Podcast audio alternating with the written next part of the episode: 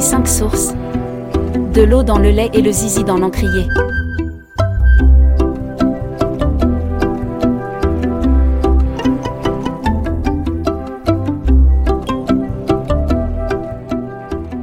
Une famille nombreuse débarque, avec leurs chevaux et leurs chiens dans une toute nouvelle contrée, déjà bien peuplée de vie et personnalités trempées.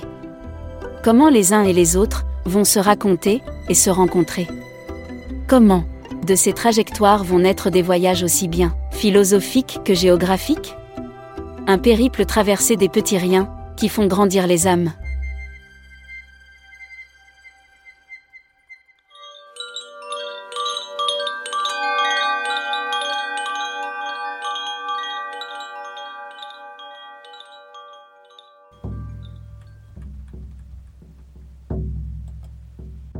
Monsieur Pic, monsieur Pic, attendez, j'ai une question à vous poser.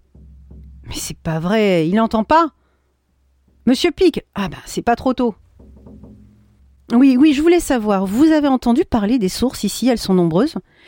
Vous avez vu avec tout ce qui est tombé cette nuit, les prairies sont gorgées d'eau et je me demandais ce que vous saviez là-dessus, enfin s'il y a déjà eu des sourciers qui ont sondé les sols. Oh, vous savez, monsieur, c'est pas trop moi qui sais ça. Moi, je m'occupe déjà bien assez de mon troupeau et des cochons qui ont encore tout mascagné méchant, bonté de sort. Demandez donc à monsieur Victor. Faut de l'eau, des dieux. Il de pute, si ça tombe pas maintenant, comment on fait? Les sources, il y en a plein là-dessous. Ça remonte des Pyrénées. Ce que je sais, c'est qu'ils t'ont planté un lac là, il y a une quarantaine d'années. Et crénon, heureusement, avec le maïs à arroser. Venez donc à la maison, monsieur, qu'on discute de tout ça. Ma femme a fait le café, l'armagnac maison du, du, du bon pour sûr, et pas celui qu'on vend dans les grandes surfaces, bout du. Ah oui, un petit café. Il est un peu tôt pour l'Armagnac, vous ne pensez pas? Il n'y a pas d'heure pour se nettoyer les boyaux de l'intérieur. Ça te remet tout ça dans l'ordre. Quand je pense que cette tripe de gascon de la palombière au-dessus de chez vous est pas passée chez moi depuis la Saint-Barnabé, vous savez ce qu'on dit S'il pleut à la Saint-Médard, il pleut quarante jours plus tard, à moins que Saint-Barnabé lui coupe l'arbre sous le pied. Vous tracassez pas, Miladiou. On a toujours dit dans le voisinage il y en a quatre ou cinq des sources dans le bas-fond. Et certainement pas que des bonnes. Peut-être même qu'il y en a qui passent sous votre maison et qui peut rendre barjot toute votre nichée. Enfin, moi, ce que j'en dis, faut voir Monsieur Victor. Ce bougre, c'est pas moi qui vous y accompagne avec tout ce qu'on s'est déjà dit de mauvais, bonté. En se dirigeant vers la maison Pique, les deux hommes devisaient avec bonhomie. L'année avait été rude tout de même. On attendait une autre récolte et la chasse n'avait pas apporté mieux. Heureusement, les poules ne faisaient pas de caprices. Régulières comme un coucou, on aurait pu nourrir le village jusqu'à l'hiver. Et puis, les vaches aussi mises en stabule. Dès les premiers frimas, se tenant chaud serrées l'une contre l'autre, elles fumaient des échines, bousées dans le petit caniveau par flocs mous et meuglées en cœur, mais elles donnaient bien. Le lait, fumait des volutes soyeuses d'un blanc transparent qui se volatilisait avec lenteur dans la chaleur d'un air étouffant d'humidité, d'odeur de paille mêlée de bouse, des ferments du foin et des résidus de l'écaillé.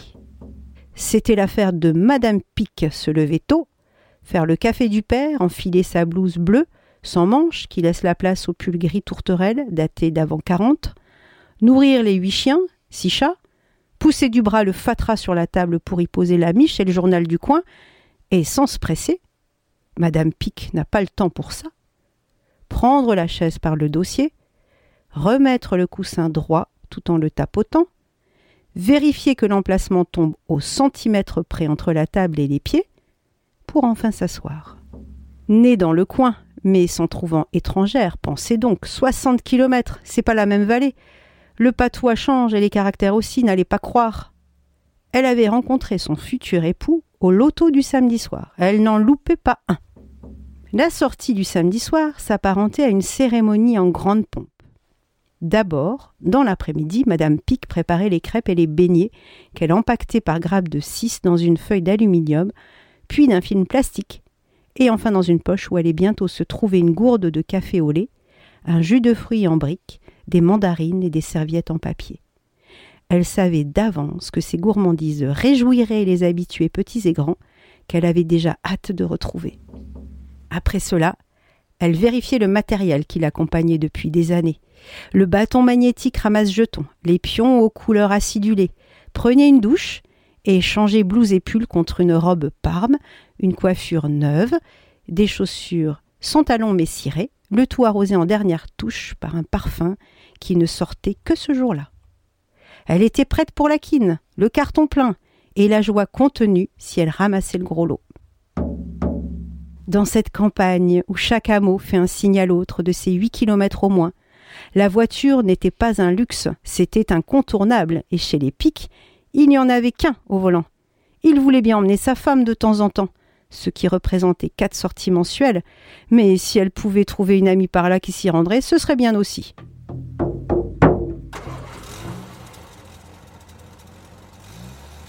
On le voyait tracer la route avec sa Peugeot, ça filait droit.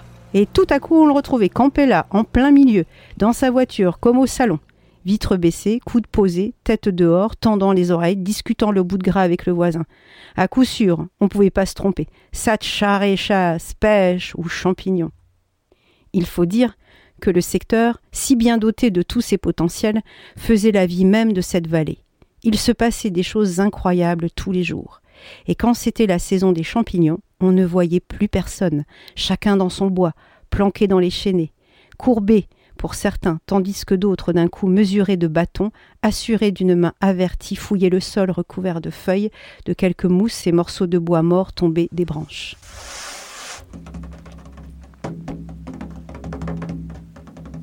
Paysan instruit, Monsieur Pic ne s'en vantait pas. Mais il était incollable sur toutes les variétés de champignons. Il savait les classer par famille. Eumycète, véritable champignon, comme les bolets et les girolles, les pieds de mouton, ou encore Ascomycète, dans laquelle on trouve les morilles par exemple. Il était capable d'en voir toutes les nuances et talent premier, reconnaître la forme, le chapeau et son dessous, si c'est en tube, en lamelle, en aiguillon, le pied, anneau ou pas, et l'odeur. Ah ça ce léger parfum de bois et feuilles mouillées qui, en rapprochant le nez, émet un filet odorant d'amande, d'ambre ou d'ammoniac. Ah ça Ça, c'était son plaisir, les odeurs.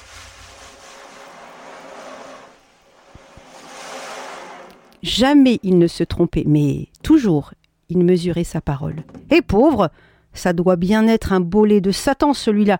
Tu devrais plutôt prier Saint Isidore le laboureur pour trouver un beau bolet à pied rouge. Ce sont les meilleurs.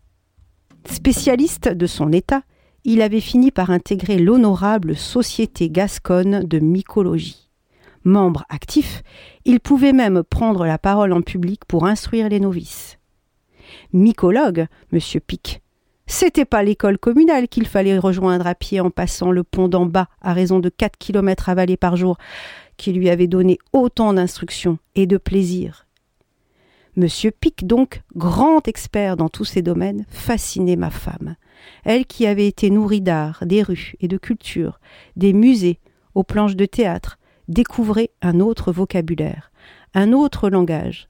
Mais d'art, de culture et de planches, il en était question là aussi. La pièce se jouait sur d'autres scènes, avec de bons acteurs et des récits qui égalaient les intrigues. On pouvait en rire, en pleurer, applaudir. On pouvait s'émouvoir, se retrouver embarqué dans l'aventure.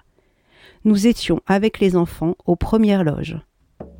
Je ne comprenais toujours pas pourquoi Pic ne voulait pas m'en dire plus sur les sources. Je le soupçonnais de taire quelque chose. Mais quoi?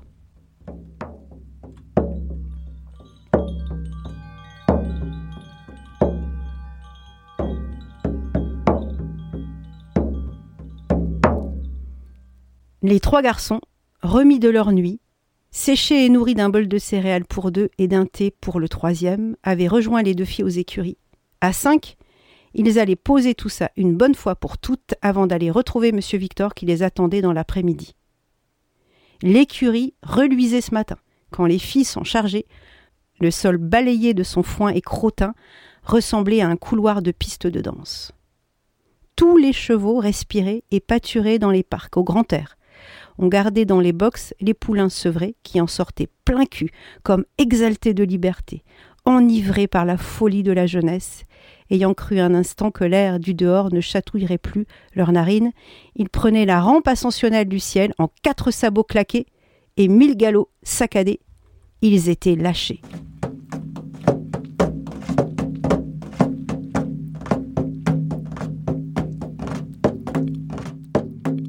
Merci d'être là, c'est sympa. Si vous êtes d'accord, on reprend les gars et peut-être que tu peux expliquer aux filles, elles dormaient.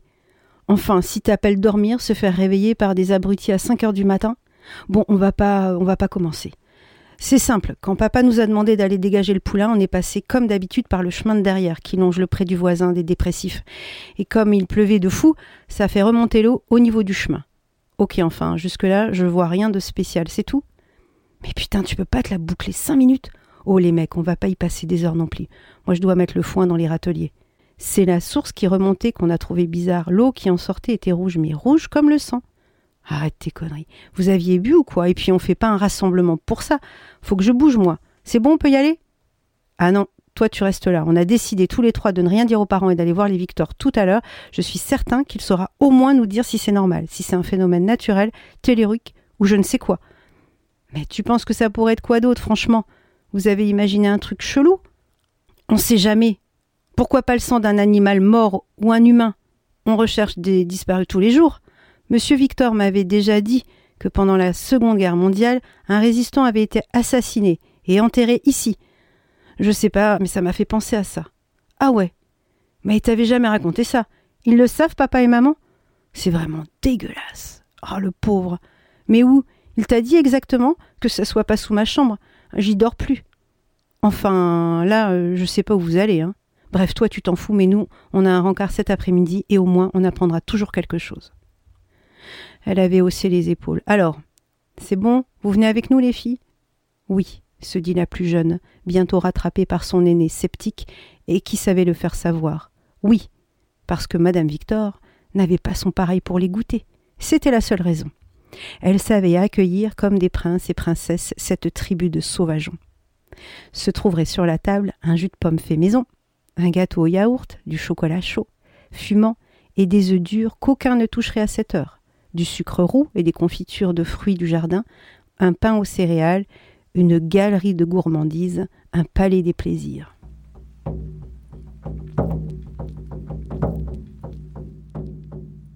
Bonjour les enfants, vous êtes à l'heure, j'en reviens pas. Votre père n'avait rien à vous faire faire cet après-midi Il vous a donné le feu vert alors?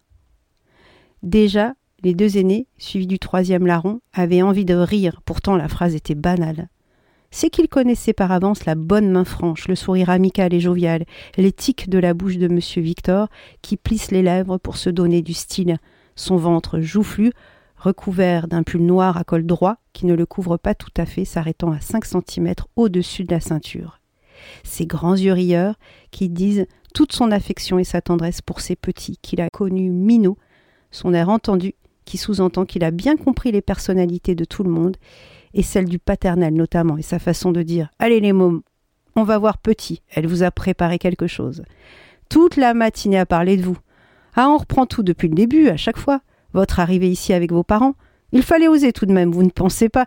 Je vous l'ai déjà dit, j'ai un faible pour votre maman. Je la trouve courageuse. Vous ne trouvez pas? Dès le premier regard, j'ai su à qui j'avais affaire, et je ne me trompe pas. Courageuse, oui, et volontaire. Et j'en connais une autre, n'est-ce pas, petit? Regarde qui est là. Madame Victor, douce comme la peau d'un abricot, avait un visage fin et ridé, recouvert d'un petit velouté d'épiderme qu'elle parfumait d'une eau à la fleur d'oranger. Elle était délicieuse. Sa voix, par habitude de ne pas trop prendre de place, avait le volume et la tessiture d'un chant d'oiseau. Un moineau, peut-être, pas bien gros, et pas féroce non plus. Oui, un petit moineau. Il y avait aussi du chat en elle, pas feutré qui se dirige de la cuisine à la table pour y déposer un plat, et de la table à la cuisine pour le ramener quand monsieur aurait terminé. Il ne se rendrait peut-être même pas compte qu'elle était restée tout le temps du repas debout, et un bout seulement, une demi-fesse posée sur le tabouret pour finir de trois lamper son plat. Elle n'avait pas beaucoup faim. La carte géographique trônait sur le guéridon, jouxtant la grande table, le feu dans l'âtre crépitait. Il avait savamment posé aux quatre coins du document, pour que rien ne rebique, quatre grosses bougies qui feraient aussi office d'éclairage si l'après-midi se poursuivait un peu tard. Malgré les interventions discrètes de madame Victor, nous demandant de nous calmer, rien n'y faisait. Nous n'étions plus en mesure de baisser la voilure. Ça rigolait sous cap, gesticulait sur le banc. Nous avions tous les yeux rivés sur mon frère qui commençait son tour de mime, puis aussi sec, son visage d'un sérieux, qui ferait pâlir le pape reprenait place. Bon, si vous êtes venu là pour vous chamailler ou je ne sais quoi encore, vous pouvez repartir chez vous. C'est pas moi que ça va gêner. Je les connais bien, moi, mes souterrains, mes lacs et mes collines. Enfin, votre fichue propriété, je devrais dire. C'est pas bientôt fini le goûter Petite, tu en fais toujours trop, que diable. Ils mangent aussi chez eux, on dirait que tu veux les engraisser. C'est pas ici le gavage, hein, c'est à côté, chez les pics. Ils t'en font du foie gras chaque année à écœurer un porc. Oh, tu ne devrais pas parler comme ça devant les enfants, ce n'est pas charitable. Tu es bien content quand ils t'en apportent à Noël. Il est bon tout de même, et puis, elle se donne bien du mal, Madame Pic. Elle y met du cœur. Du cœur. Ah, ces phrases de bonne femme qui ne veulent rien dire. Tu m'en copieras des lignes, tiens. Elle y met du cœur, mais y du sel et du poivre, va. Allez, on va passer aux choses sérieuses, les gamins. Debout. Mettez-vous autour de la table. Tiens, toi, là, tu te mets à côté de ta petite sœur. Toi, tu ne bouges pas, et puis, non, petit, va débarrasser euh, la table. On va tout mettre sur la grande. Sont trop nombreux, vont rien voir. Une heure était déjà passée que rien n'avait avancé. Monsieur Victor, ravi comme un coq dans sa basse-cour, lustrait ses plumes. Il allait causer et on allait l'écouter. Tous ces grands enfants autour de lui, qu'il connaissait depuis si longtemps, enfin ça change si vite, depuis qu'ils étaient arrivés là, hauts comme trois pommes. La cinquième n'était pas encore née, en tout cas, il avait bien rêvé d'en être le parrain, et même il avait trouvé le futur prénom. Pimprenelle. C'était joli, une pincée de cannelle et d'étincelles. Qu'importe le prénom, ils sont là, c'est ce qui compte. Vous savez lire une cartigéane, je m'en doutais. Mais qu'est-ce qu'ils vous apprennent à l'école? Là, c'est noté l'échelle, c'est-à-dire, ben peut-être on compte les barreaux pour arriver en haut? Mais non, pas du tout, je ne t'en veux pas. Tu es trop petite pour savoir, mais vous, les grands serins. Ah, tout de même, oui, pour calculer la distance. Je commençais à me faire du souci pour vous. Ici, le nord est indiqué, la pointe rouge sur l'aiguille de l'étoile dessinée. Et pourquoi? C'est le nord qui prend le pas sur les autres points cardinaux? Eh bien, à cause de l'étoile polaire. Je vous expliquerai les astres plus tard. Les pointillés sont des pistes carrossables, et un plein trait noir désigne un chemin d'exploitation agricole ou forestier. Les courbes de niveau, marquées en orange, très importants pour le relief, et donc les dénivelés auquel il faut s'attendre quand on marche, et enfin, les rivières, c'est tout simple, la couleur est bleue pour les représenter. Et ces petits rectangles tout blancs? Là, ce sont des zones qui représentent les prés et alpages. Et ce que tu vois en vert? La végétation. Vous voyez, on ne peut pas savoir sur la carte pour les sources et ce qui se passe en souterrain. Ce qui est montré là, c'est ce que l'homme observe et voit, un peu comme pour vous, on voit bien vos chemises, vos robes, vos cheveux coiffés et votre grand sourire, mais que sait-on de ce qui se passe là, à l'intérieur, tout enfoui? Des peines et des tourments, des pensées et des peurs, des regrets et des envies, des jalousies et des rêves.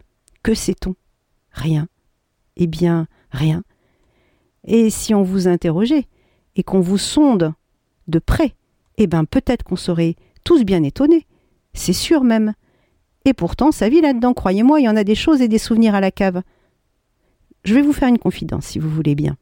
Les enfants accrochés aux lèvres du maître, hochaient du chef. C'était oui. Il s'était assis. Il avait rassemblé ses coudes sur la table, et ses mains jointes l'une contre l'autre, en prière, il reprit. C'était avant que je naisse tout ça. Ma mère et mon père vivaient en Algérie. Et à cette époque, il n'y avait pas tout ce qu'on a aujourd'hui. Les hôpitaux, les médicaments, et l'hygiène surtout. On se fichait bien de ça. C'était pas aussi suivi que maintenant. Quand ma mère a commencé à avoir ses contractions, elles étaient si fortes que mon père a paniqué. Ils ont pris du retard. Les médecins ne se déplaçaient pas si loin en pleine nuit, enfin, tout un tas de circonstances. On n'a jamais su vraiment. Mais en tout cas, je n'ai jamais connu ma mère. Ils n'ont pas pu la sauver. En me donnant la vie, elle est morte. J'ai jamais vraiment su non plus à quoi elle ressemblait. Pas trop de photos en ce temps-là. Et puis, ils n'avaient pas les moyens d'acheter un appareil. Ça aussi, ça manque, quand tu sais pas vraiment d'où tu viens, à qui tu ressembles, quel sang coule dans tes veines. On m'a rien dit sur elle, un autre temps. On taisait la souffrance, la honte.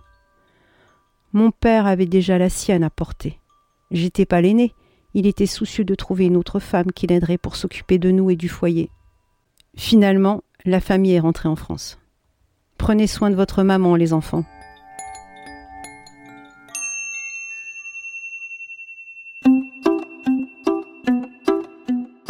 Derrière une colline, un nouveau paysage et encore un autre, jusqu'au prochain épisode, les 5 sources, ça vous colle à la peau.